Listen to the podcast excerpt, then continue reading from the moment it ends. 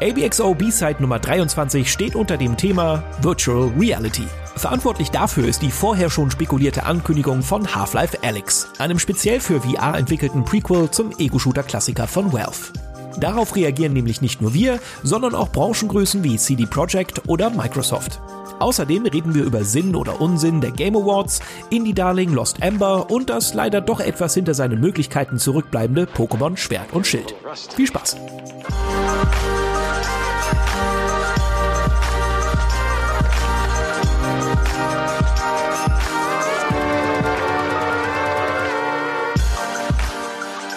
Hallo und herzlich willkommen zu einer weiteren Ausgabe von ABXO B-Side. Jetzt ist es die Nummer 23? 23. Ich glaube, in unserem Dokument steht 23. 23 it is. Ja, geil. Okay, haben wir gut durchnummeriert.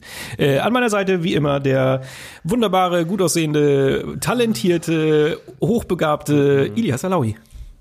Hi. Na? Hallo wie Sebastian, wir müssen, ganz, wir müssen ganz dringend was an unseren Anmoderationen machen. Warum? Weiß nicht. Das ist irgendwie ein bisschen unangenehm. Ach, nein. Lass dir ruhig mal ein bisschen Honig um den Mund schmieren. Es ist früh. Wir nehmen jetzt hier am äh, Samstag früh auf und ich finde, da kann man sich schon mal gegenseitig ein bisschen, bisschen sagen, dass man sich gern hat. Oder? Wie geht es dir? Ich hab dich geht gern. Es dir gut? Ich hab dich auch gern, Sebastian. Wie geht es dir? Wie schnell du davon weg willst. Äh, mir geht es äh, müde. Ich bin sehr müde tatsächlich. Die Woche war sehr anstrengend. Mhm. Aber sonst eigentlich ganz gut. Ich habe heute guten Schlaf bekommen und bin guter Dinge, dass ich heute noch wach werde. Geil, Wie du hast ja an, an, den Lost Ember Beitrag äh, gearbeitet. Die kann man sich ruhig mal ansehen. Ich habe den leider noch nicht gesehen, mhm. aber äh, für alle Leute, die deine Arbeit mögen oder generell so ABXO-Style Beiträge, ich glaube, das äh, geht so in die in dieselbe Kerbe. Und deswegen mal ganz kurz Werbung für äh, Sebastian und Game 2. Das ist gar nicht mal so scheiße. Back to Program. wow. Okay. Du musst an deiner Lobhuldigung noch ein bisschen arbeiten. Wieso? Gar nicht mal so scheiße. Das ist wow. doch voll nett. gar nicht mal so scheiße ist für dich nett. Ja. Wenn ich zu dir komme und sage, Alias, bist gar nicht mal so scheiße, ist das schon. Ich das voll das, cool. Okay, das merke ich mir. Geil. Äh, ja, äh, war, war viel Arbeit. Äh, schauen Sie rein, gucken Sie vielleicht. Ist gar nicht mal so scheiße. Ich glaube, das nehme ich mir irgendwie als, als so ein Quote, weißt du? So, gar nicht ja. mal so scheiße. Elias Alaui, das könnte man gut als Trailer für unsere aktuelle Sendung vielleicht zusammenschneiden. Ich finde unseren Podcast auch gar nicht mal so scheiße. Ja, gar nicht mal, da, da ja, stimme ich hier zu. Naja, gut, ähm, ah, ja, lass, ja, uns, lass uns das Vorgeblänkel hier beenden. Lass uns zu den äh, Themen gehen. Wir haben nämlich viel vor heute. Wir haben diverse News, die wir besprechen, unter anderem äh, Half-Life Alex, das große Ding, wovon wir vor ein paar Wochen nicht ansatzweise gedacht hätten, dass wir das tatsächlich hier besprechen werden. Aber es ist Realität und es wird hier natürlich stattfinden. Wir werden ein bisschen über Virtual Reality sprechen, über Cyberpunk, über CD Projekt Red und über die Game Awards. Die werden jetzt sehr, sehr bald stattfinden. Bevor wir das aber machen, nochmal ganz kurz ähm, zu den Spielen, die wir gespielt haben. Und da würde ich einfach mal jetzt so richtig frech anfangen und mhm. anfangen mit dem Spiel, das ich die letzten Tage als einziges gespielt habe. Und zwar ist das Pokémon. Pokémon für die Switch, die neue Generation. Jeder hat darauf gewartet. Jetzt ist es endlich da. Das allererste Pokémon für die Heimkonsolen. Du bist großer Pokémon-Fan, nicht wahr? Auf jeden Fall, ja. Ich kenne sie alle, alle 150. Damit habe ich mich direkt disqualifiziert, oder? Ja. Okay. Dann mach mal weiter. Du hast, du hast doch gar kein, also du hast schon Pokémon gespielt, aber es war nie so wirklich so dein Ding, ne? Also du Ich war damals an der Schule der erste, der in Rot und Blau alle 150 Pokémon hatte. So, nur jetzt nämlich. Du hast ja, den, nur um meinen du Ruf wieder herzustellen. Pokédex wieder, du hast den Pokédex vervollständigt? Yes, und als erster, also in meiner Klasse zumindest, als erster. Boom, Mic Drop. Nicht schlecht. Po das habe ich, hab ich damals nicht geschafft, tatsächlich. Tja, na gut, ich war ja auch ein paar Jährchen älter, ist vielleicht, ist vielleicht unfair. Wie alt warst du denn, als Pokémon Rot und Blau rausgekommen ist? Boah, da war ich in der zweiten oder dritten Klasse. Ja, bist du sicher? Weil da war ich auch in der zweiten oder dritten. Nee, warte, Nein, das, das kann nicht sein. Nee, das war, das kann nee, das sein. war fünfte oder sechste oder sowas. Hm, naja. Gut.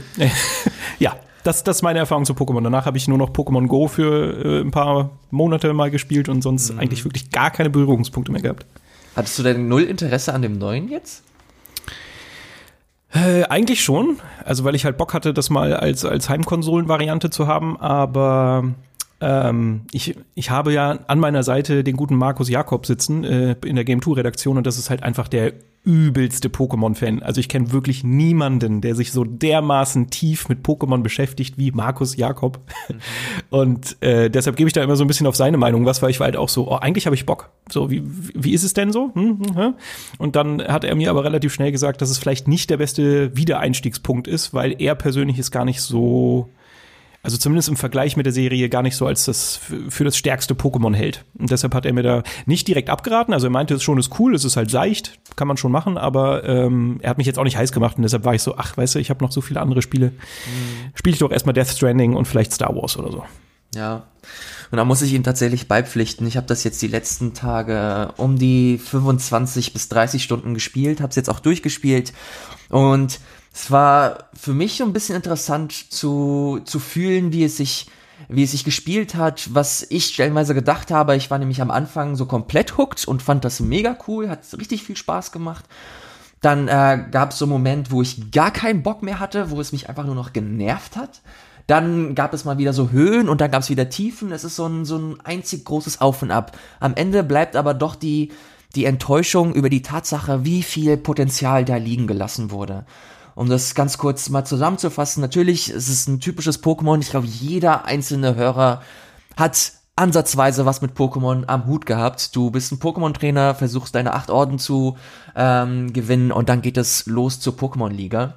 Und dieses Mal haben sie dieses Konzept genommen und es wirklich zelebriert. Also die Arena-Kämpfe, die sind diesmal wirklich so in Stadien. Du musst vorher dir ein Sport-Jersey anziehen, du, äh, du suchst dir eine Rückennummer aus und dann geht mhm. es raus aufs Feld und dann kämpfst du dir die Orden äh, Stück für Stück ab.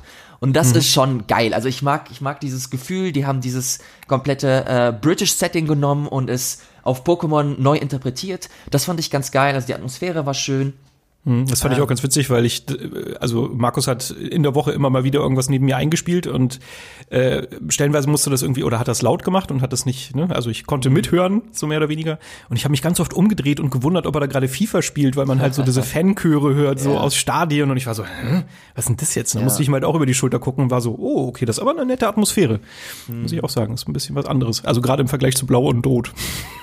Ja, das sowieso. Äh, vor allem, vor allem war das immer so ein Ding, dass du in den Animes dir äh, anschauen konntest, dass so da vor allem in den Pokémon liegen, dass so, dass das richtig zelebriert wurde, dass es so ein richtiger sportlicher Wettkampf war. Und dass hm. sie das ähm, äh, geschafft haben, eins zu eins zu übertragen jetzt mit der mit der Hilfe der Nintendo Switch, das fand ich schon ganz cool. Aber dann kommen wir so zum, zu, der, zu der größten Neuerung eigentlich, das ist die Naturzone. Und diese Naturzone kannst du dir vorstellen, wie so die, die Hyrule-Steppe in, in Breath of the Wild. Das ist so ein riesengroßes Feld, das so verschiedene äh, Beschaffenheiten hat. Das eine ist so eine, so eine riesengroße Wiese. Auf der anderen Seite hast du, äh, hast du eine Steppe. Auf der, auf der komplett anderen Seite hast du einen Schnee, eine Schneelandschaft und auf dieser, auf diesem Feld befinden sich neue, starke, krasse Pokémon, die stellenweise so stark sind, dass du sie nicht fangen kannst. Das bedeutet, du musst neue Orden gewinnen, um äh, dir so quasi den Respekt dieser Pokémon dir anzueignen, um sie dann so äh, fangen zu können. So, diese Naturzone hat aber auch ein anderes Gimmick und zwar diesen Online-Modus. Das bedeutet, wenn du online bist, könntest du theoretisch andere Trainer sehen, du könntest mit anderen Trainer theoretisch interagieren und die größte Neuerung überhaupt, du kannst an Raids teilnehmen. Und diese Raids sind vor allem in dieser Naturzone überall verteilt. Du hast so ein Nester, du kannst dann ähm, schauen, okay, schimmert so ein, so ein Nest und dann kannst du dich äh, eintragen oder dahin gehen, kannst auf ja, ich hab Bock klicken und dann theoretisch könnten dir alle andere Leute joinen. Du kannst ein fettes Pokémon bekämpfen. Das kannst du dann wiederum fangen und dieses Pokémon ist dann besonders stark, weil du es in einem Raid gefangen hast. So. Ich habe sehr oft mhm. theoretisch gesagt und es bleibt hier und da leider auch theoretisch, weil das Konzept so null auf die Infrastruktur angepasst wurde. Du kannst, du musst stellenweise super lange warten, bis du mal jemanden gefunden hast, wenn du nicht lokal spielst. Du kannst äh, nicht mit anderen Leuten im Koop quasi spielen. Du kannst also keine keine keine Party aufmachen, wie du es bei Destiny ähm, oder bei anderen Service Games machen kannst.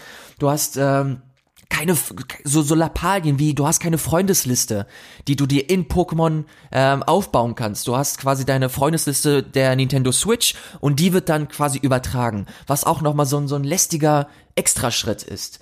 Und das sind so ganz viele Sachen, äh, die dazukommen. Also unabhängig dann noch mal von der Naturzone. Das Spiel ist zu ist zu leicht.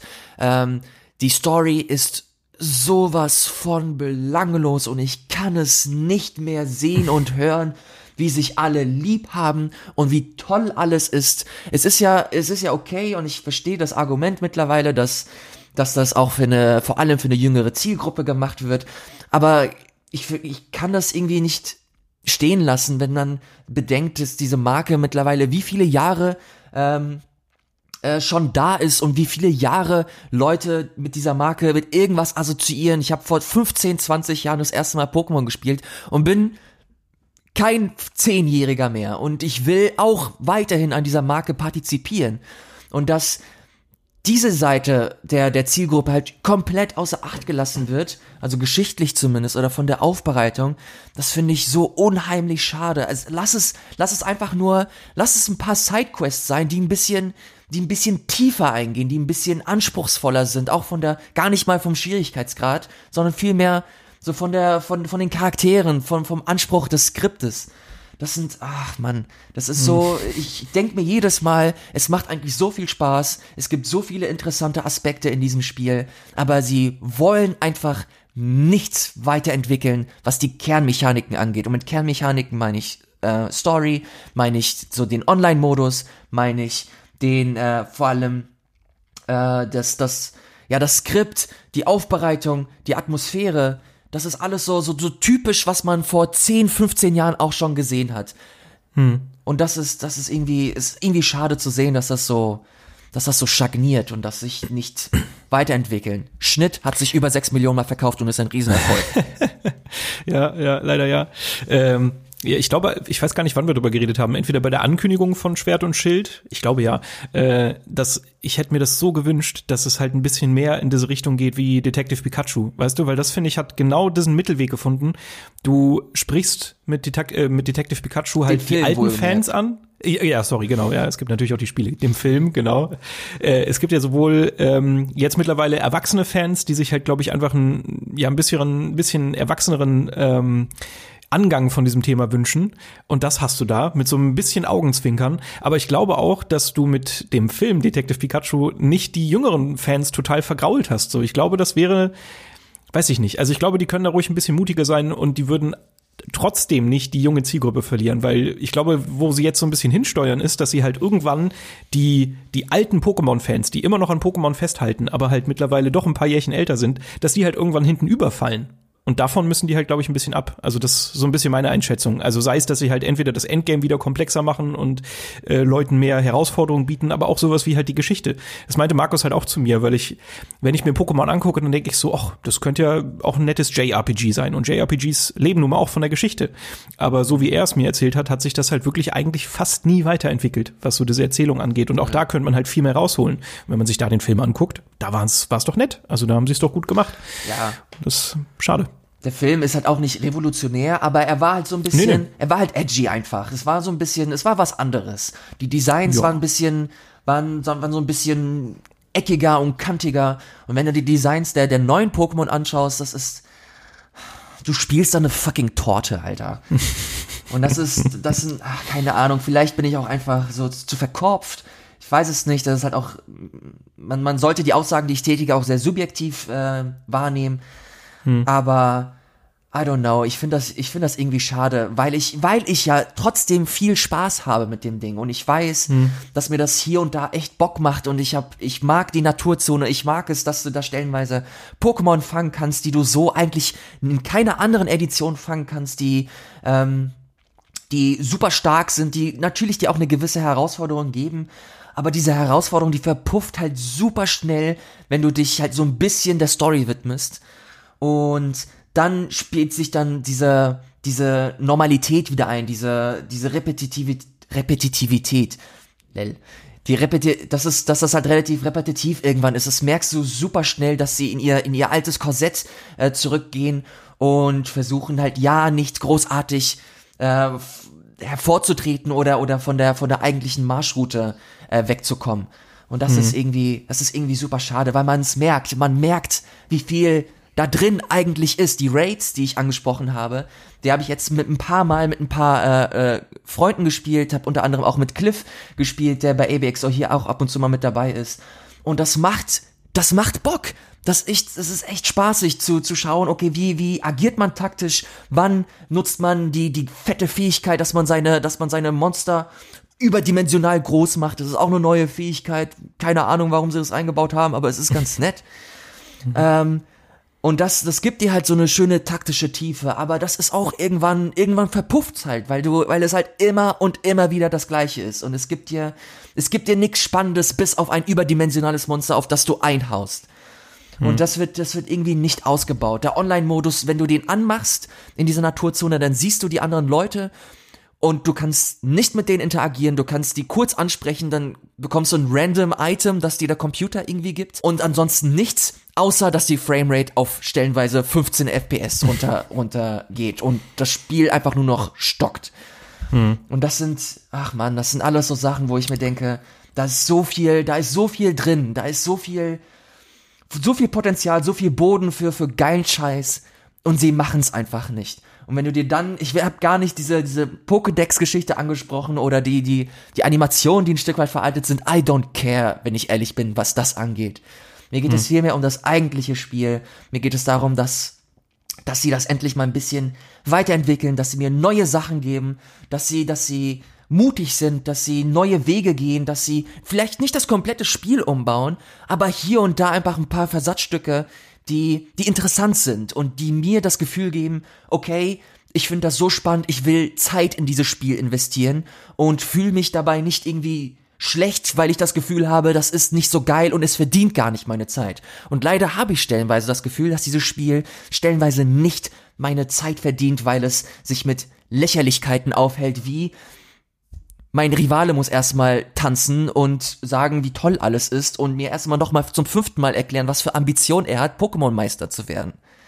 Digga, komm klar! Danke. Ja, ähm, gut. Es ist halt schade, weil äh, auch ich, als ich die, die Ankündigung äh, gesehen habe, dachte halt so, okay, cool, jetzt auf der Switch das könnte ja so der nächste große Schritt sein. Dann kam das mit der Naturzone, wo ich auch dachte, auch cool, so ein bisschen Open-World-Charakter. Das könnte ja ganz fresh sein für das, das ganze Spielprinzip.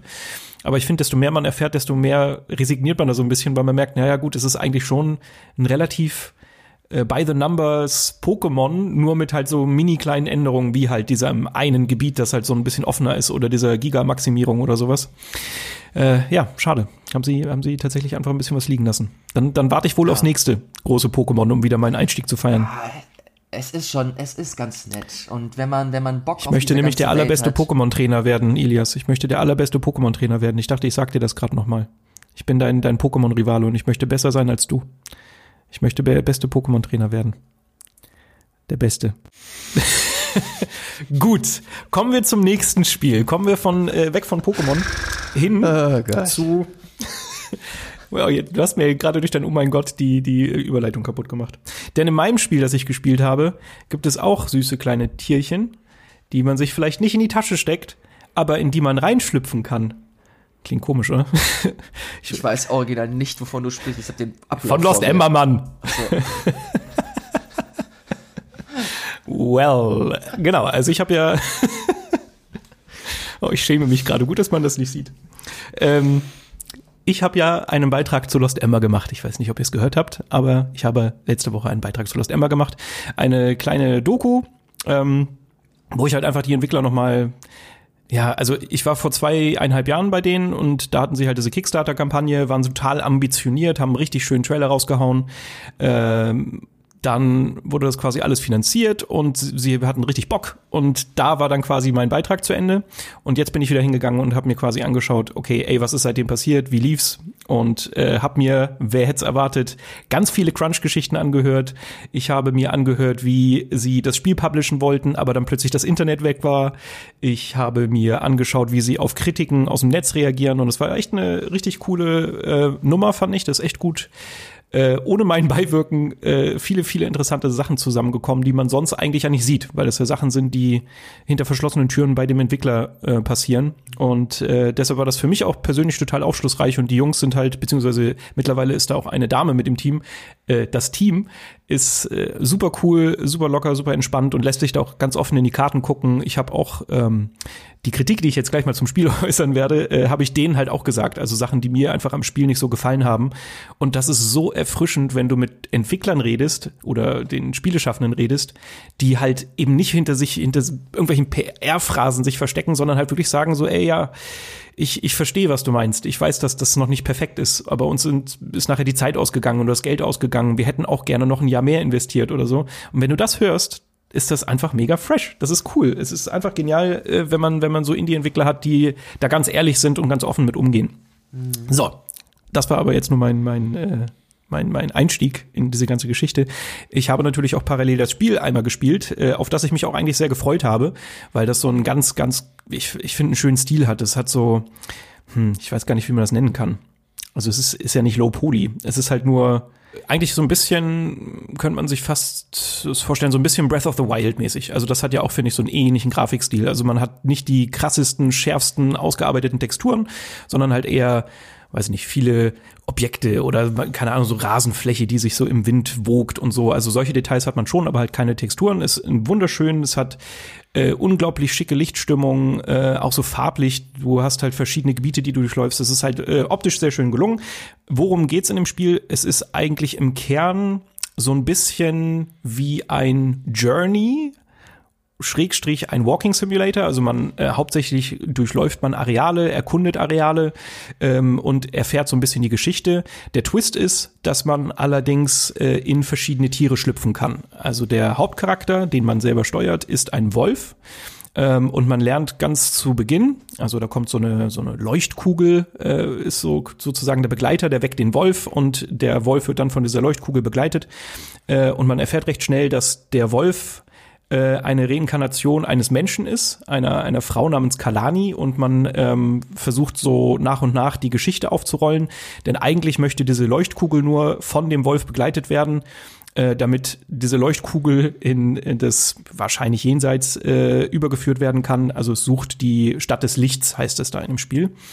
Ähm, und während man diese Reise halt bestreitet, erfährt man über diese Charaktere, äh, über die, die, die Leuchtkugel ist halt auch ein, ein, äh, eine Person, sage ich mal, und den Wolf oder über die Person des Wolfs erfährt man während dieser Reise halt relativ viel und man erfährt auch noch was über eine Kultur, die in der Stadt, in der Stadt sage ich schon, in der Welt gelebt hat, die aber mittlerweile äh, nicht mehr existiert. Und ähm, ich fange ich fang erstmal mit dem Positiven an.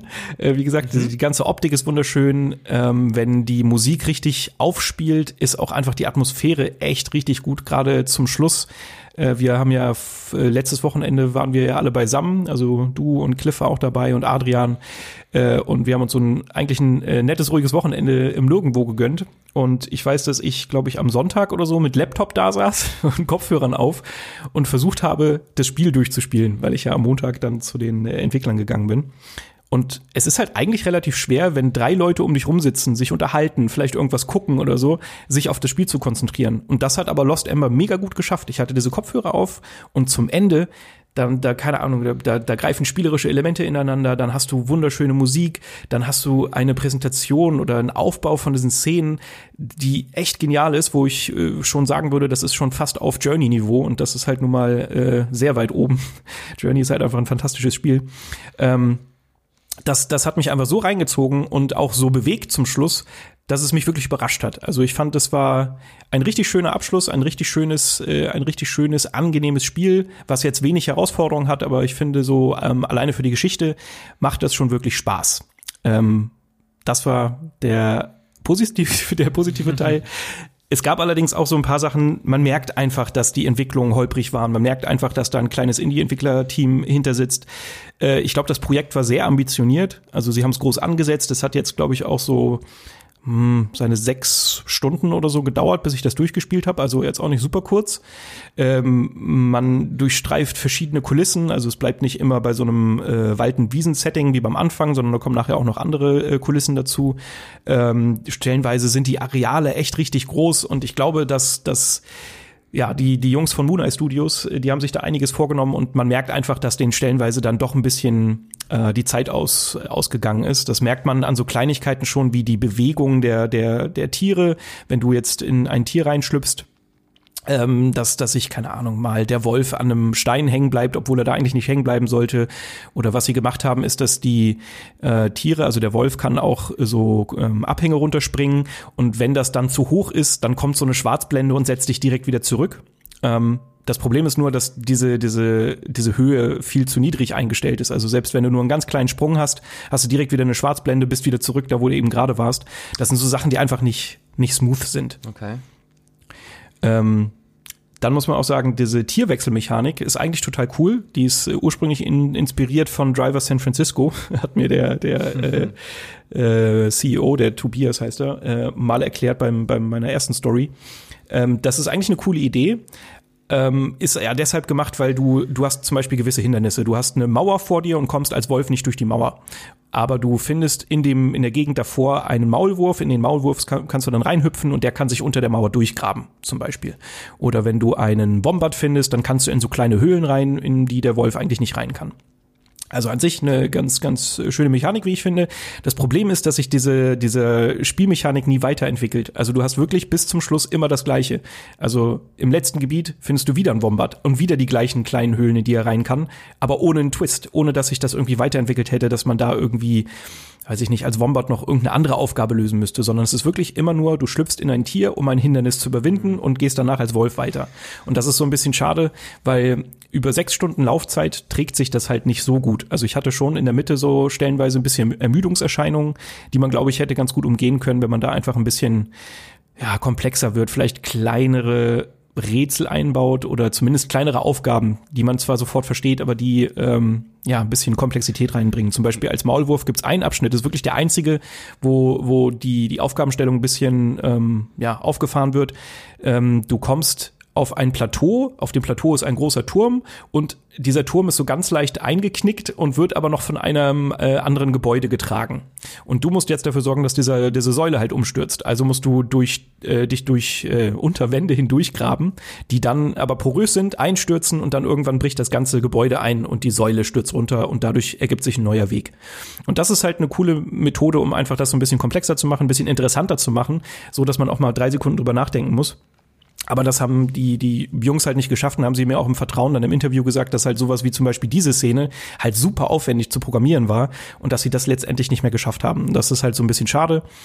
Ähm, ja, aber wie gesagt, sonst, abgesehen von diesen Punkten, muss ich sagen, äh, bin ich echt ganz happy. Also ich glaube, so die, die Bewertungen gehen jetzt nicht komplett durch die Decke. Es ist halt auch nicht perfekt, aber ich glaube, es steht jetzt gerade so bei, weiß ich nicht, 73 oder so, 72 Prozent und ich finde, es ist ganz okay. Also ein bisschen mehr hätte man vielleicht sogar noch geben können. Ich muss sagen, ich habe da meinen Frieden mitgeschlossen, gerade so das Ende. Und ich bin vor allen Dingen gespannt, das muss man sich halt mal vor Augen führen. Das sind jetzt im Kern waren es vier Jungs erstmal, die so ein bisschen sich noch Hilfe geholt haben. Jetzt zum Schluss war, wie gesagt, auch noch eine Dame äh, mit im Team, die auch noch äh, supported hat, gerade was so, glaube ich, äh, das Writing angeht. Aber man muss sich halt vor Augen führen, dass dieses wirklich sehr ambitionierte Projekt von diesen Jungs, beziehungsweise dem einen Mädel gestemmt wurden. Und dann habe ich richtig Bock auf das nächste Projekt, weil das ist halt schon richtig gut gelungen. Als erster Versuch, finde ich, ist das ein fantastisches Spiel sogar. Äh, und ich bin sehr gespannt, was da als nächstes kommt. Ja. Geil. Ich bin da interessiert dran, aber nicht, weil ich unbedingt das Spiel spielen möchte, sondern vielmehr, weil ich das Spiel eher so als so eine Art Fallbeispiel mir, mir anschaue, weil das, äh, wie du eben gerade gesagt hast, das ist ein deutscher Entwickler, von dem wir sowieso nicht mega viele haben. Und wenn sich ein deutscher Entwickler auf, ähm, an so eine Art Spiel wagt, möchte ich tatsächlich schon ganz gerne wissen, wie das dann, wie das dann ausgegangen ist. Wenn du mir sagst, äh, hier und da gibt es, gibt es Mechaniken, die nicht komplett ausgearbeitet wurden äh, und die nerven, kann ich das komplett nachvollziehen. Aber da ist, glaube ich, auch immer so der, der Kontext wichtig. Wie viele Leute sind am Start? Wie viele äh, Jahre haben sie daran gearbeitet? Wie viel Geld haben sie am Ende gehabt? Und natürlich spielt das am Ende keine Rolle. Ein Spiel ist ein Spiel mhm. und wenn es gut ist, ist es gut und wenn es nicht gut ist, dann ähm, solltest du es vielleicht nicht kaufen.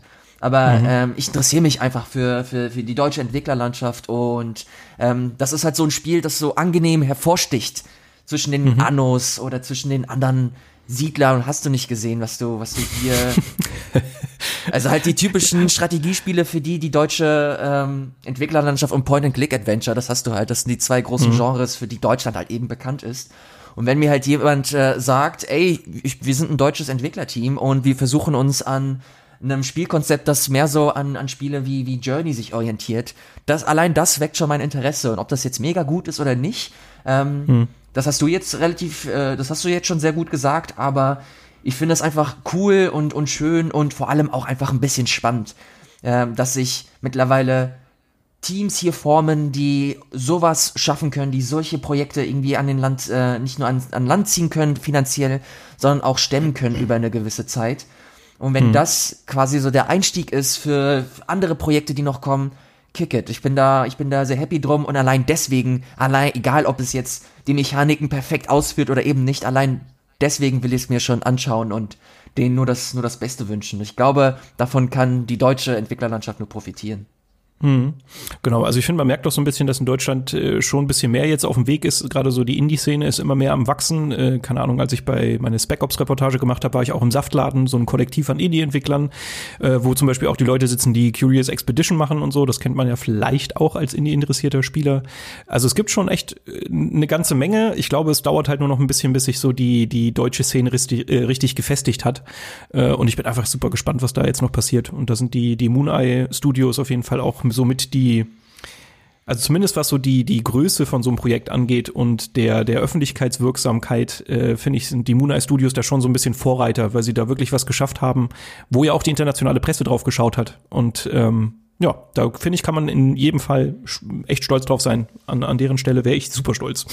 Und vor allen Dingen, wie gesagt, die Arbeit, die dahinter steckt, du hast schon gesagt, man muss es also man sollte sich das schon ins Gedächtnis rufen, aber natürlich, wenn ich an der Kasse 30 Euro zahle, dann möchte ich halt ein Spiel haben, das mir Spaß macht. Und so, und das, das kann ich verstehen, aber trotzdem finde ich es einfach respektabel, wenn man sieht, dass sich da halt wirklich fünf, sechs People über, weiß ich nicht, zwei, nee, insgesamt fünfeinhalb Jahre wirklich die Finger wund gearbeitet haben, ähm, stellenweise von März diesen Jahres bis jetzt gecrunched haben und kein Wochenende hatten was natürlich nicht gut ist und nicht gesund ist. Aber da merkt man einfach, wie ambitioniert die, die waren und was sie da halt vorhatten. Und äh, alleine das aus diesem Blickwinkel finde ich halt auch super respektabel. Und dann macht es mir auch Spaß, so ein Spiel zu spielen, wo man die, die Fehler sieht, aber man sie jetzt auch noch besser einordnen kann, warum diese Fehler entstanden sind. Deshalb, ähm, ja, wenn ihr, wenn ihr darauf Lust habt, definitiv eine Empfehlung. Das äh, macht Spaß. Schaut euch vorher meinen Beitrag an und dann spielt ihr Lost Ember. Mein Tipp. Das ist so auch der, das Merkmal, das äh, für mich diesen Podcast so besonders macht. Man sieht die Fehler und man weiß auch, woher sie hin, äh, woher sie kommen, aber am Ende ist es dann doch ein sympathisches Projekt und hört es euch verdammt nochmal an. ja, so, kann man, kann man bestehen lassen. wir gehen ganz kurz in die Pause, sind dann äh, gleich wieder zurück mit äh, den Themen, die wir anfangs erwähnt haben. Die VGAs, neue Teaser zu neuen Spielen und VR inklusive Half-Life Alex. Jetzt ein bisschen Musik, ein bisschen kurz am Wasser nippen und dann sind wir gleich wieder zurück.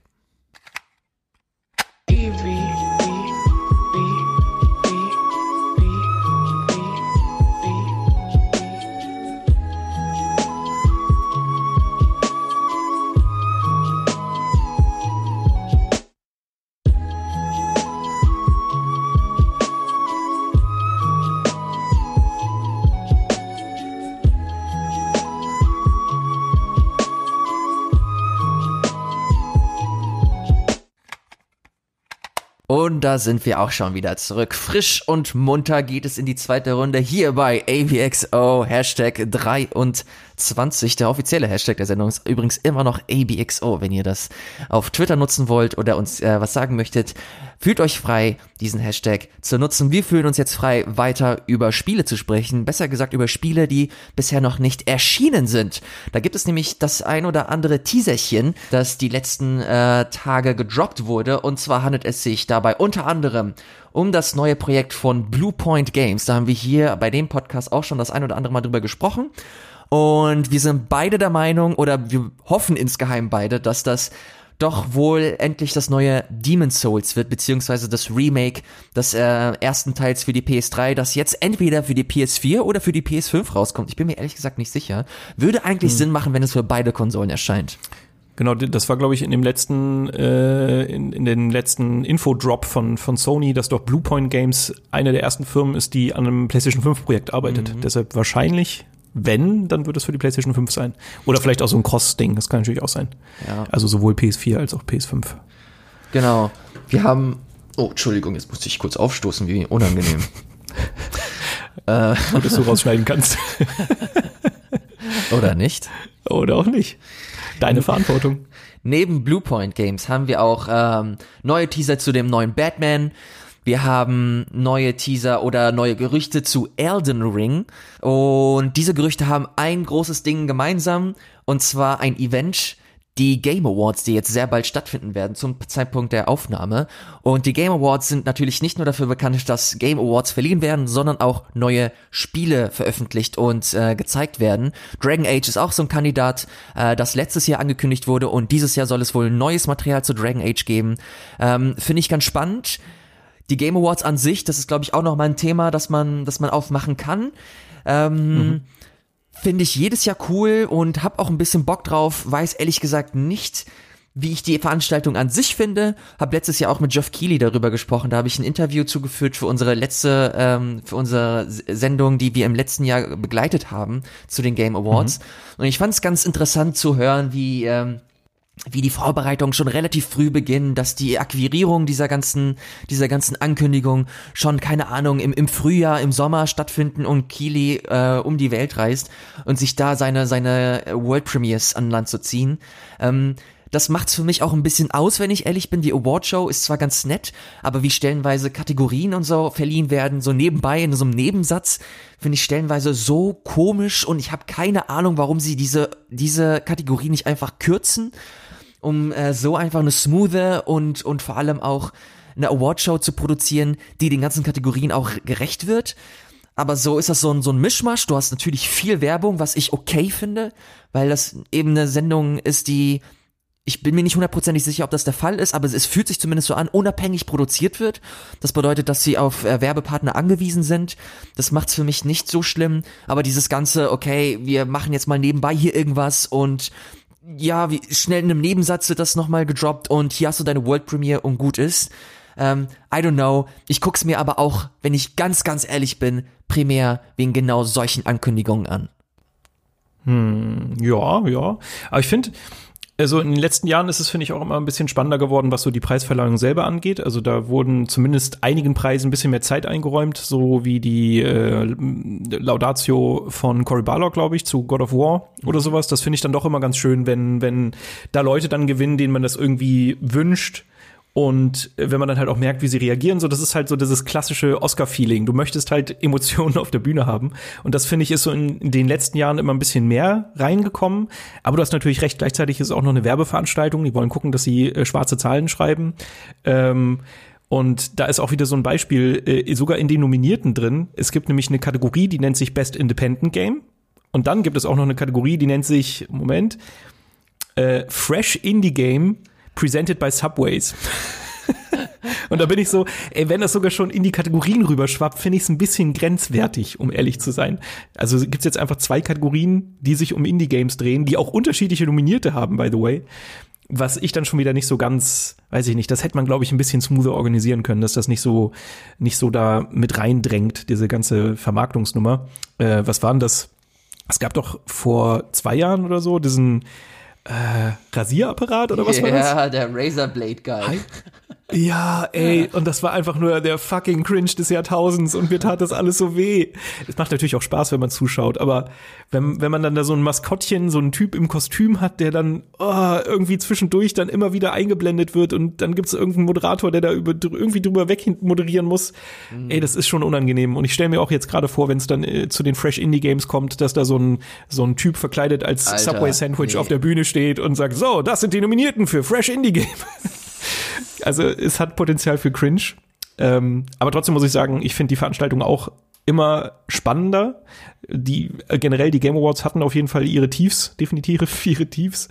Aber mittlerweile finde ich, äh, hat das der Jeff Keighley immer besser im Griff und hat ja auch wirklich immer mehr krasse Ankündigungen, die auf so einer äh, auf der Veranstaltung passieren. Äh, ich meine, Death Stranding wurde, glaube ich, zum ersten Mal auf den Game Awards revealed, oder? Nee, das war auf der E3.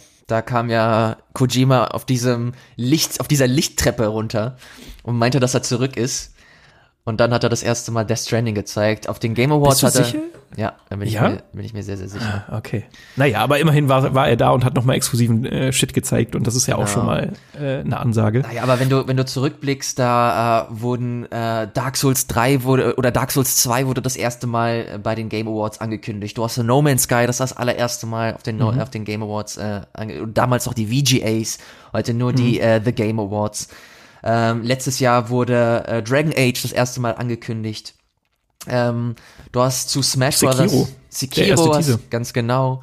Also du hast da schon ein paar äh, geile Sachen und ich gehe davon aus, dass dieses Jahr auch wieder interessanter, geiler Shit ähm, zu sehen sein wird. Ich find's ganz cool, dass die, dass die Spielebranche an sich mittlerweile auch so eine Institution sich geschaffen hat, äh, wo sie sich einfach mal selber abfeiern kann und einfach mal den Leuten Respekt zollen kann, die halt diese krassen Sachen mhm. einfach produzieren, sei es ein Death Stranding, Sekiro und hast du nicht gesehen, die ganz, die geilen Sachen, die wir halt über das Jahr eben so gespielt haben.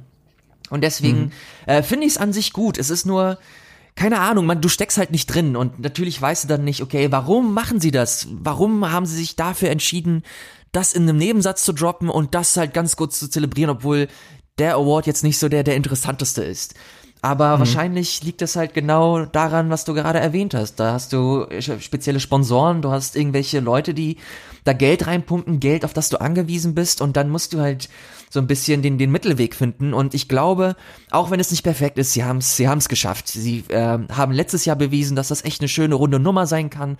Du hast mit äh, God of War einen echt starken ähm, Game of the Year Gewinner gehabt. Du hast sowohl eine schöne Laudatio gehabt, als auch eine schöne, ähm, eine schöne Ankündigungs, äh, ähm, gehabt äh, mit unter anderem den zwei Hauptcharakteren von God of War, der, der Christopher Judge und der, und der kleine Boy zum Beispiel. Mhm. Das sind auch so, so denkwürdige Momente, die ja sich halt als auch als Meme etablieren. Das sind schon mhm. ganz, ganz, ganz schöne Sachen. Ich freue mich da auch drauf. Gucke es aber, wie gesagt, primär so wegen den, wegen den Announcements. Es ist immer, immer geil. Natürlich ist es Werbung und natürlich macht man sich so zum Teil des, des, des Marketings. Aber es ist, man muss es ehrlicherweise auch sagen, es ist halt einfach Teil dieser, dieser Spielkultur dass du dich stellenweise auch wie bei einem Super Bowl, du setzt dich zusammen, einige gucken das Spiel, einige gucken gerne die Werbung und die neuen, die neuen Trailer, die sind nicht nur Werbung, die sind auch stellenweise, hat auch Leidenschaft. Wenn das, wenn das, wenn der Trailer zu dem neuen geilen Spiel kommt, auf das du schon seit Ewigkeiten wartest, wenn neues Gameplay-Material das erste Mal zu Demon's Souls gezeigt wirst, dann, dann äh, bist du wahrscheinlich der Letzte, der irgendwie nur so äh, halb interessiert auf dem Bildschirm schaut. Mhm. Und das sind. Ja, auf jeden Fall ja, das ist stellenweise, das kann man als eigenes Thema für, für einen anderen Podcast nehmen. Aber das spielt so alles mit rein, warum die Game Awards gar nicht mal so unwichtig sind und auch sehr, sehr gut sind, ähm, dass sie dann letzten Endes auch da sind. Ich, ich werde es gucken, ich werde es zelebrieren. Es wird nicht perfekt sein, es wird hier und da cringe. Aber come on, die Oscars sind auch nicht perfekt und ist einfach Teil, ist einfach Teil des Ganzen. Ja. Ja, ich würde mir halt nur wünschen, dass man die äh, Kategorien so ein bisschen mehr äh, Luft verschafft, dass man, keine Ahnung, da werden stellenweise kurz nach der Werbepause, ach übrigens, diese drei Preise yeah. gehen an die und die. Und das ist so, come on, ein bisschen mehr könnte man die schon wertschätzen. Äh, aber ey, ohne Mist, das sind auch unheimlich viele Kategorien, die die haben. Ich habe jetzt nicht durchgezählt, äh, das habe ich vergessen. aber es sind wirklich viele Kategorien. Also das ist erschlagend und dass man da nicht alle äh, in aller Ausführlichkeit behandeln kann, das sehe ich schon ein. Aber es wäre, glaube ich, ganz nett gewesen, das irgendwie vielleicht ein bisschen einzuschrumpfen oder so. Ja, aber und dann ganz, wenigstens die Leute. Ganz ehrlich, ich glaube, die sind nicht doof. Ich glaube, die wissen das. Die wissen, dass das zu viel ist. Sie wissen, dass das stellenweise einfach nicht cool ist, wenn man so Awards in einem Nebensatz droppt. Ich meine, sie lesen ja auch Social Media und du hm. hattest es das letztes Jahr und du hattest es das vorletzte Jahr. Und da haben mhm. sich immer Leute irgendwie großartig echauffiert, wenn sie halt gemerkt haben, okay, diese Kategorie hat halt irgendwie nicht den Respekt bekommen, der es eigentlich verdient. Aber ich glaube einfach, dass das, dass es so ein Mittelweg ist, den sie gehen müssen, dass das mit Entscheidungen zusammenhängt, die sie eingehen müssen. Und deswegen, äh, ich kann es denen nicht übel nehmen, aber natürlich, es ist halt es ist halt stellenweise so quatschig, wie diese Awardshow vonstatten geht, aber ja, I don't know. Ich weiß auch gar nicht, was ich großartig dazu sagen möchte. Ich weiß nur, dass das, ich finde das gut. Es ist nicht perfekt, aber ich glaube, die Leute wissen auch, dass das nicht perfekt ist und dass das mit Kompromissen einhergeht, die wir, glaube ich, nicht kennen oder das Gesamtbild mhm. nicht greifen können, wie es, ja, glaube ich, die Veranstalter können. Das stimmt. Äh, ich habe gerade mal durchgezählt, es sind 29 Kategorien. Alter, 29 Kategorien. Finne. Ja. Äh, aber ich möchte zumindest auf eine Kategorie eingehen, und zwar Game of the Year. Einfach nur, um ein kleines Tippspiel draus zu machen. Nominiert äh, sind Control, Death Stranding, Resident Evil 2, Sekiro, Shadows Die Twice, Super Smash Bros. Ultimate und The Outer Worlds. Was würdest du sagen, würde gewinnen? Erst einmal, Alter, was für ein geiles Spielejahr wieder.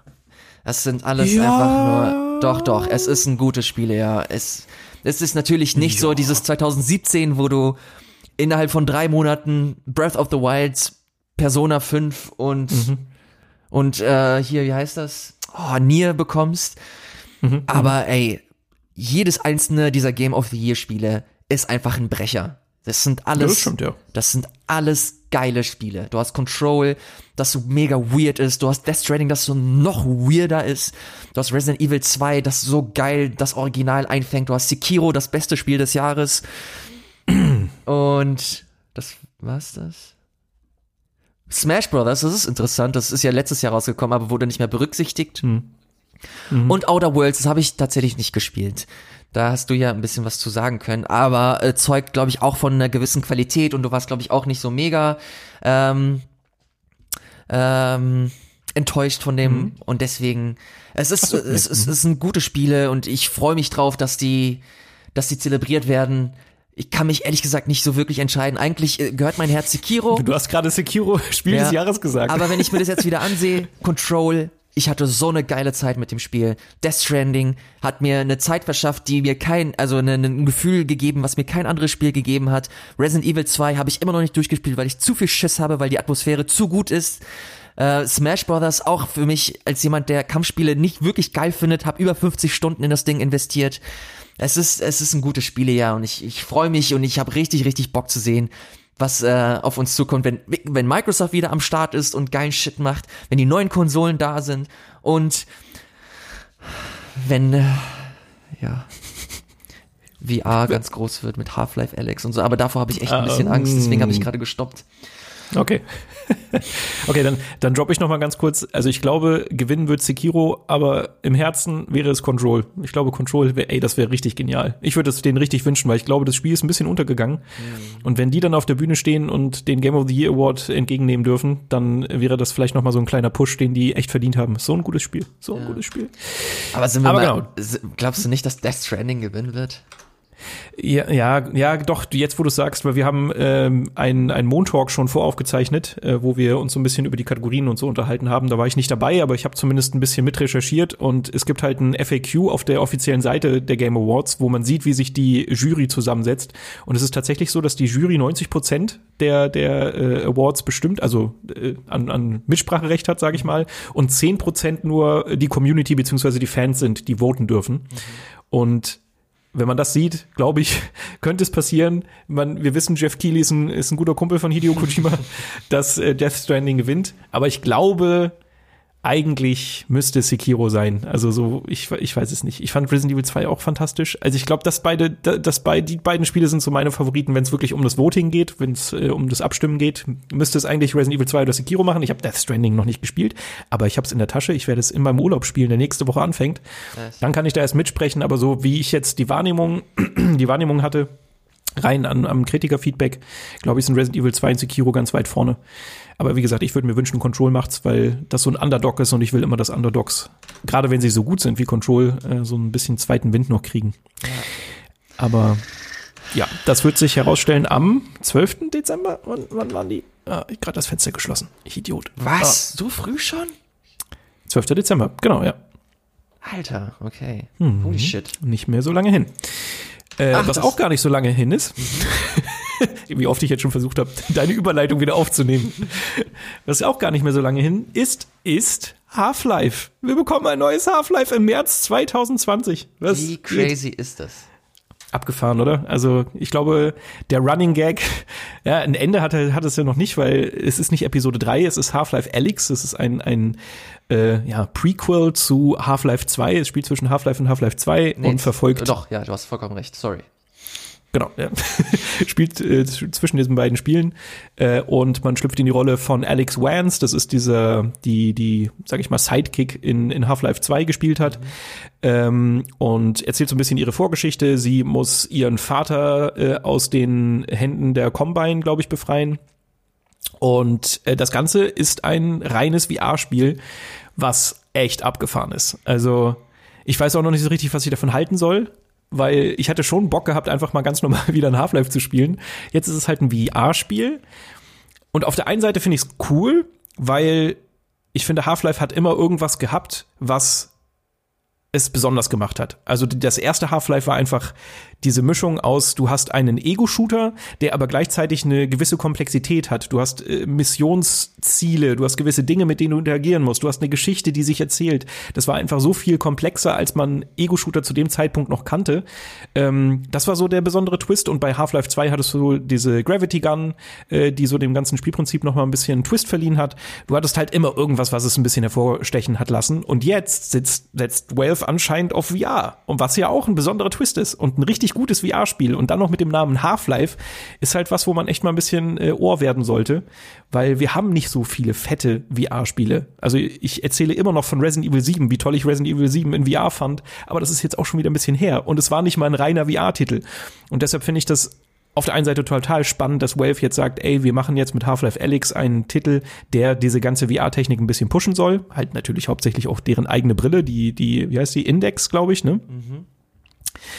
Ähm, aber ja, wie gesagt, auf der anderen Seite hätte ich es einfach auch gerne ganz normal gehabt. Ich würde es gerne normal spielen. Ich habe persönlich selber auch keine, keine VR-Brille für PC. Ähm, und ich finde halt auch den Anschaffungspreis, der, der ist es mir eigentlich nicht wert, vor allen Dingen nicht nur für einen Titel, äh, was halt diese Hürde so schwierig macht. Und ich bin auch gespannt, was das spielerisch bedeutet. Also wir haben jetzt einen Trailer gesehen, der ähm, ja, ich finde, auch echt ganz schick aussah. So, der hat diesen Artstyle von Half-Life 2 auf jeden Fall übernommen, ein bisschen feiner poliert, hat halt immer noch so ein bisschen diesen Cartoon-Look. Wir sehen nachher auch den, den G-Man und der, den G-Man, würde ich sagen, und der sieht halt auch immer noch so aus, wie er früher aussieht, nur ein bisschen, bisschen mehr Details. Also es ist jetzt keine, keine Ahnung, ist jetzt nicht, nicht die krasseste Technik, die wir jemals gesehen haben, aber es sieht äh, schick aus, fängt diesen Style ein. Aber ich bin halt gespannt, was sie halt spielerisch machen. Man sieht so ein bisschen was, dass man an so Terminals mit den Händen äh, agieren muss und irgendwelche, weiß ich nicht, Stromrätsel oder Schalterrätsel da lösen muss. Ähm, und ich bin einfach gespannt, was das mit der Bewegung macht, was wie uns das Spiel erklärt, dass wir uns nur zu einem gewissen Grad bewegen können, beziehungsweise das mit diesem ja, einfach generell, wie wir uns durch die Spielwelt bewegen, wie wir Missionen bestreiten, wie die Action aussieht, wie das Erkunden aussieht. Das sind so viele Fragezeichen, die ich jetzt gerade noch in meinem Kopf habe, dass ich irgendwie mir noch nicht ganz sicher bin, ob ich es wirklich gut finde. Keine Ahnung. Ey, es ist ein richtiger Zwiespalt. Ich weiß nicht, wie es bei dir aussieht. Ähm, ich muss ganz kurz nachdenken. Ich finde es an sich einfach nur Hammer. Also alles, was ich gesehen habe, fand ich einfach nur geil. Und finde es aber interessant, aus äh, von welchem Ursprung das kommt. Es gibt ja auch ähm, für, also das Spiel sollte eigentlich bei den Game Awards so das erste Mal angekündigt äh, werden, aber äh, findige Hörer, die wissen schon, dass wir schon vor zwei Wochen darüber gesprochen habe, äh, haben. Das hatte den einfachen Grund, weil es ähm, geleakt wurde. Irgendjemand wusste davon und irgendjemand äh, hat schon eine komplette Konversation so zwischen Keely, äh, Jeff Keely, den ähm, dem Organisator der, der Game Awards und den Entwicklern gepostet und da hat sich Valve dazu genötigt gefühlt, so die Katze aus dem Sack zu lassen und das schon mal anzukündigen. Und auf den äh, offiziell auf der offiziellen Seite oder den YouTube-Kanal der Game Awards, da gibt es halt so ein richtig schönes 20, 30 Minuten Gespräch zwischen Jeff Keighley und den Entwicklern. Und dann haben sie so ein bisschen aus dem Nähkästchen geplaudert und mal erzählt, ey, warum entwickeln sie das Spiel überhaupt? Und die Hauptaufgabe oder die erste Aufgabe von Valve war, entwickelt ein VR-Spiel, um unsere VR-Brille zu verkaufen. Wir haben eine neue fette VR-Brille, aber wir brauchen geile Software, um unsere Hardware zu verkaufen. So, es war nicht, es war niemals der Plan, okay, wir machen jetzt Half-Life. Es war der Plan, wir machen ein VR-Spiel. Und dann haben sie so ein bisschen rumüberlegt und haben geschaut, okay, wir wollen mit Portal anfangen. Portal ist ganz interessant und bietet sich, glaube ich, auch ganz gut an. Dann haben sie schnell gemerkt, okay, fuck, in Portal muss jeder kotzen. Wenn man, wenn man mhm. Portal in VR spielt, ist das halt gar nicht mal so easy und ähm, Motion Sickness und hast du nicht gesehen. Ähm, ja, gerade die, gerade die Portalsprünge müssen halt ja, wirklich ja. extrem ekelhaft sein. Auf der anderen Seite, oh, hätte ich mir ein Portal für, die, für VR gewünscht. Das, ach, ich liebe Portal einfach. Aber egal. Äh, hat sich nicht angeboten. Dann sind sie halt irgendwann zu, zu Half-Life gegangen und dann haben sie gemerkt, okay, das könnte ganz interessant sein, haben weiter diese Idee verfolgt und irgendwann hat sich dann organisch herauskristallisiert, ey, das gibt so viel, es gibt so viele Ideen, wenn wir die zusammenpacken, das ist ein richtiges Spiel. Und irgendwann kam halt das, der Punkt, wo man gesagt hat, okay, alles klar, Half-Life it is. Es gibt ein neues Half-Life und das komplett in VR.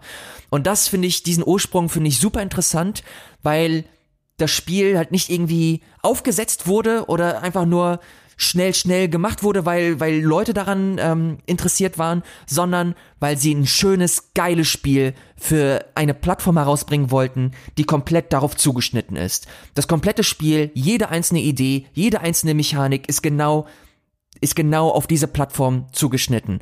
Und wenn ich dann zurückdenke und ähm, mir vor Augen führe, was Half-Life damals mit dem First-Person-Shooter-Genre gemacht hat, wenn ich das jetzt wieder, wenn ich das jetzt wieder mit, mit Half-Life Alex vergleiche und dem, und dem, ähm, und der VR-Plattform, was VR dem First-Person-Shooter-Genre noch alles geben kann. Wir haben schon erste, erste Konzepte gesehen mit, oh, wie heißt dieses, dieses sehr stilisierte Low-Poly-Spiel, wo du in Zeitlupe stellenweise rumläufst. Super hot. Das ist, das ah. ist nur eines, das ist nur ein Spiel von, von, von vielen Konzepten, wo ich mir denke, okay, das in einem First-Person-Shooter-Spiel, so eine komplett full-fledged, das könnte mega interessant sein.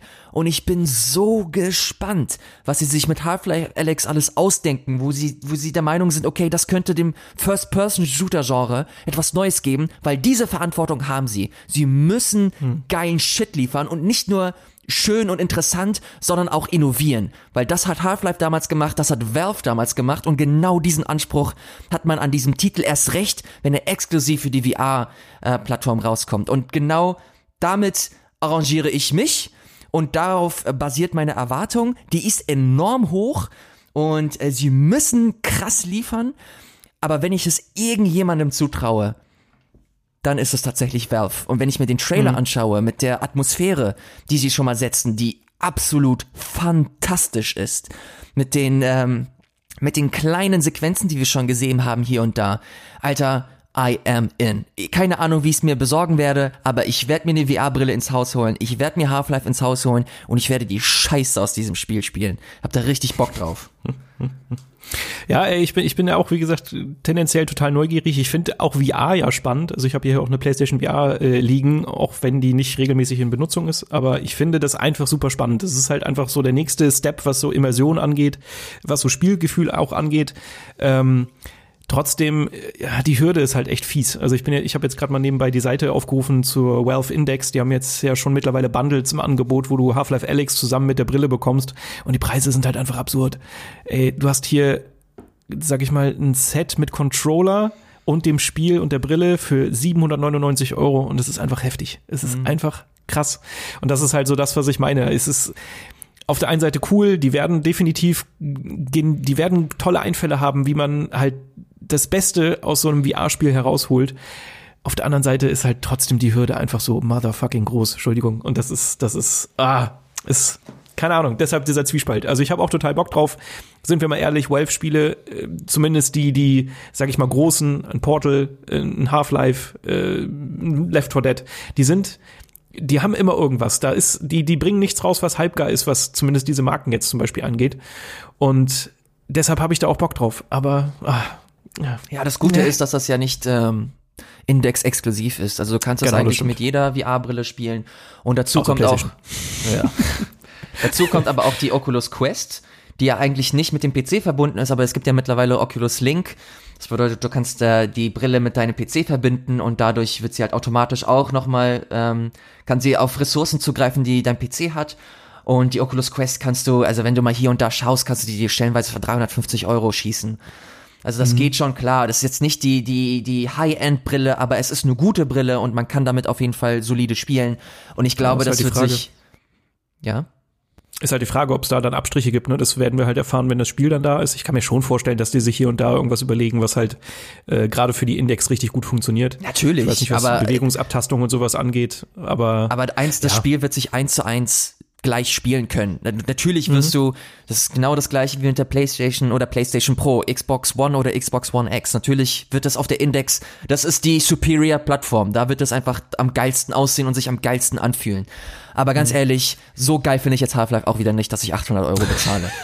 so, und deswegen, also ich muss, ich muss, ich will dieses Spiel auf jeden Fall spielen und ich werde irgendeinen Weg suchen und wenn es heißt, okay, mit der Oculus Quest über Oculus Link, dann mache ich es halt so. Aber ich, wie gesagt, dafür ist VR dann doch noch nicht so groß, dass ich mir denke, ähm, ja, ich will, ich will 1000 Euro oder 700 Euro so das Minimum, um mir halt das High-End-Ding zu holen. Da will ich lieber erst noch abwarten, bis Portal raus ist. Ja, aber selbst 400 ist halt echt nicht. Also die PlayStation VR, die ich mir gekauft habe, das war schon ein Investment, aber auch weil ich wusste, dass ich da richtig Bock drauf habe und dass es da halt ein paar Spiele auch zum Start gab. Äh, Gibt es natürlich jetzt bei den anderen VR-Brillen auch, aber es ist halt echt eine Anschaffung. Und das ist so das, hm.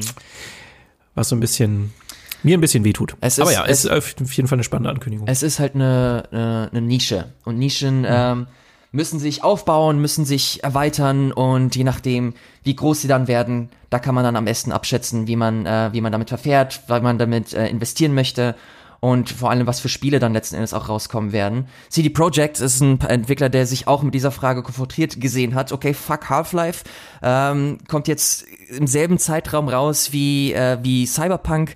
Da haben sie jetzt kürzlich so eine Investorenkonferenz gehabt und da haben sie noch mal ganz kurz gezeigt, was für krasse Motherfucker die sind und ähm, die Zahlen noch mal äh, genannt, vor allem jetzt auch mit Witcher auf der Switch, da haben sie auch noch mal absurd gute Zahlen einfach geschrieben, was ich denen auch gönne, es ist ein gutes Spiel, aber da gab's halt typischerweise für so Investorenkonferenzen gab's dann noch ein Q&A mit Investoren. Und da hat jemand gefragt, ey, Leute, habt ihr nicht Schiss, dass das Half-Life jetzt bald rauskommt, also so im selben Zeitraum kommt im März, wir kommen im April, was geht ab? Und da hat CD Projekt auch ein interessantes Statement zu VR gebracht. Und zwar, dass ähm, das ohne jede Frage ein, ein interessantes, ein cooles Spiel wird, aber dass sie einfach meinen, dass Virtual Reality an sich einfach eine super, super, super, super kleine Nische, Nische ist. Und dass mhm. man sich so noch nicht so wirklich Sorgen machen müsste, dass das irgendwie einem fetten AAA-Spiel in die Quere kommen kann. Und ganz ehrlich, ich pflichte dem bei. Ich bin auf deren Seite. Es ist noch nicht groß genug, dass man sich da irgendwie entweder Hoffnung machen sollte, wenn man wenn man ein großer VR-Enthusiast ist, oder Sorgen machen müsste, wenn man Investor für CD Projekt ist und da viel Geld reinbuttert. Ähm, Virtual Reality wird, glaube ich, generell so ein Ding sein, was man, was man in den nächsten Jahren noch stärker beobachten sollte. Nicht nur, weil es eventuell im Kommen ist, sondern auch, das ist jetzt für mich so der Breaking Point. Okay, Half-Life ist jetzt mittlerweile da. Jetzt muss das durch die Decke gehen. Jetzt muss es anfangen, geil zu werden und mir interessante, geile Spiele ähm, vors Gesicht latzen. Und wenn das nicht passiert so die nächsten, äh, die nächsten Jahre, weiß ich ehrlich gesagt nicht, wohin die Reise mit Virtual Reality noch geht. Ja, ich bin auch mal gespannt, was so zum Beispiel aus dem Lager von Sony kommt, weil die mit der PlayStation VR trotzdem immer noch die erfolgreichste Brille haben, die sich, glaube ich, über vier Millionen Mal verkauft hat. Aber auch das sind ja Zahlen, die echt nicht riesig sind. So, und deshalb glaube ich, brauchen sich da AAA-Entwickler wirklich erstmal keine Angst machen, auch wenn Half-Life natürlich ein krasser Markenname ist. Ähm, ja, aber ähm, sollte man beobachten, wer das auch beobachtet, aber nicht ganz so positiv gestimmt ist wie ich jetzt anscheinend, ist Phil Spencer, der, der Geschäftsführer von äh, der Microsoft Xbox-Sparte. Ähm, und der hat nämlich gesagt, bei dieser Ankündigung, äh, nein, bei der Ankündigung, bei der, äh, wie heißt sie, X019, über die wir letztes Mal ja auch gesprochen haben, äh, wo es so ein kleines Update gab zu Xbox-Spielen, äh, die demnächst rauskommen.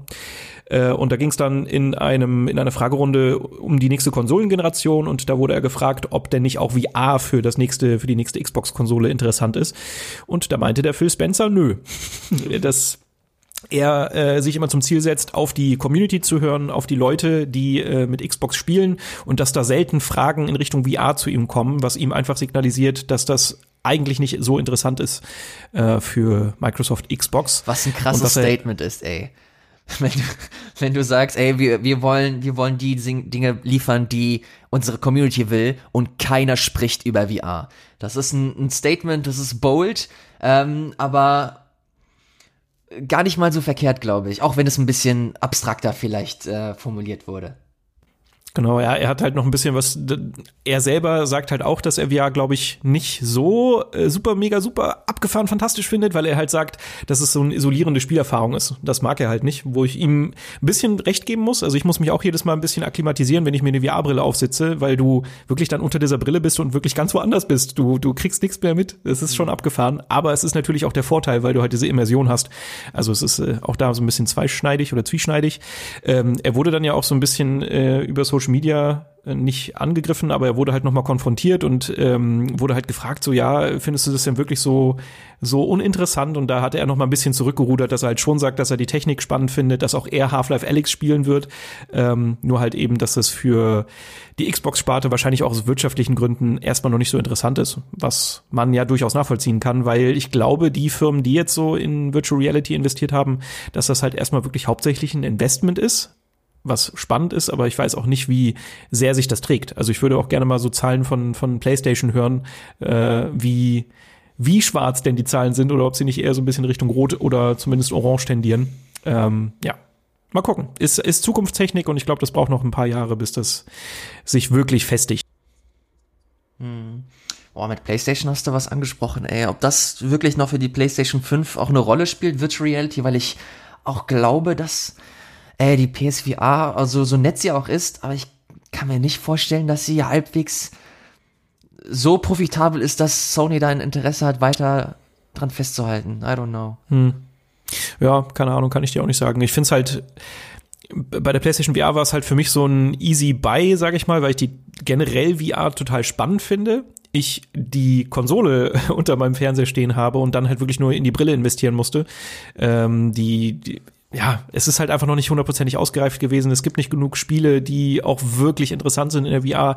Also da müsste man einfach, glaube ich, noch mal bestimmt ordentlich investieren, damit sich das irgendwann rentiert und, und spannend für mehr Leute ist. Ich glaube, auch die Technik muss sich einfach noch ein bisschen weiterentwickeln, dass man nicht immer so einen Skihelm sich aufsetzen muss, sondern dass die Brille einfach noch ein bisschen handlicher, kleiner wird, kabelloser. Ähm, da sind noch ganz viele Hürden zu nehmen und ich weiß es nicht, ob Sony das interessant findet, da weiter zu investieren und weiter nachzuforschen. Wird die Zukunft zeigen wird die Zukunft zeigen, auch was die Zukunft von ABXO B-Side betrifft. Oh oh. So, wir sind äh, relativ weit fortgeschritten. Das ist auch das Ende der Sendung. Und da können wir auch ein bisschen was zum Podcast an sich sagen. Ähm, wir machen das jetzt schon seit Oh, jetzt, die Überleitung ist jetzt sehr abrupt, aber komm, wir ziehen es jetzt durch, Mann. ähm, ja, ich fand sie okay. Ich fand sie okay. Wir haben angefangen im Januar 2019, aber ich glaube am 20. Januar haben wir unseren allerersten Podcast irgendwie gebracht oder irgendwie so in der in der Richtung. Mhm, ja, ja, ja. Ähm, haben wir ein Jahr durchgezogen, jede zweite Woche, also mindestens eine Zeit lang auch jede Woche einen mhm. neuen Podcast geliefert und ohne Scheiß, ich bin ein bisschen stolz drauf. Ich bin, bin stolz darauf, dass wir das, dass wir das geschafft haben, dass wir wirklich jede zweite Woche irgendwie geliefert haben, mal weniger pünktlich, mal pünktlicher, aber man hat's halt immer gebracht. Und ähm, wir hatten tatsächlich auch mega große Sorge, also ich zumindest, okay, fuck, wie, wie, wie schaffen wir das, dass wir den Podcast produzieren, ohne uns komplett fertig zu machen? Weil ich mich noch daran erinnere, dass wir wirklich fast jedes M oder jede einzelne, jede einzelne Minute nochmal umgeschnitten haben. Irgendwann hat es sich dann eingegroovt und mittlerweile sind es jetzt 23 Episoden. Äh, 23 Episoden, die viel Kraft gekostet haben, äh, viel Kraft gekostet haben, trotzdem viel Zeit auch. Und ähm, das ist jetzt ein guter Zeitpunkt, nicht um aufzuhören, also no, no panic, sondern um mal einen Schritt nach hinten zu gehen und mal so das Gesamtwerk uns anzuschauen und zu gucken, wohin die Reise geht. Und um es kurz zu machen, wir gehen in eine Pause. Wow. äh, ja, genau. Also ich, ich finde, der, der Podcast hat sich halt auch wirklich krass entwickelt. So, ne? Also von, von den Anfängen, wo du ja schon gesagt hast, dass wir ganz viel nachbearbeitet haben, zu dem Stand, wo wir jetzt sind, wo wir zwar auch noch nachbearbeiten, schauen, dass wir ab und an mal Musik untermischen oder sowas.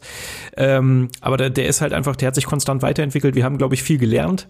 Und äh, ich glaube, wir sollten einfach mal so ein bisschen, das ist, glaube ich, der, der Hauptgedanke hinter dieser Pause. Wir sollten einmal so ein bisschen Luft holen. Ich glaube, so äh, jetzt so Richtung Ende des Jahres ist dafür auch ein guter Zeitpunkt. Äh, ein bisschen Luft holen und uns das Ganze mal anschauen, gucken, wo und wie sowas dann halt weitergeht und äh, was man vielleicht auch besser machen kann, wie man vielleicht mal umstrukturiert. Also da gibt's ganz viele Punkte, die wir uns einfach mal ein bisschen angucken wollen und dafür ist, glaube ich, ein wenig, ein wenig Ruhe und ein wenig Durchatmen sehr zuträglich. Mhm.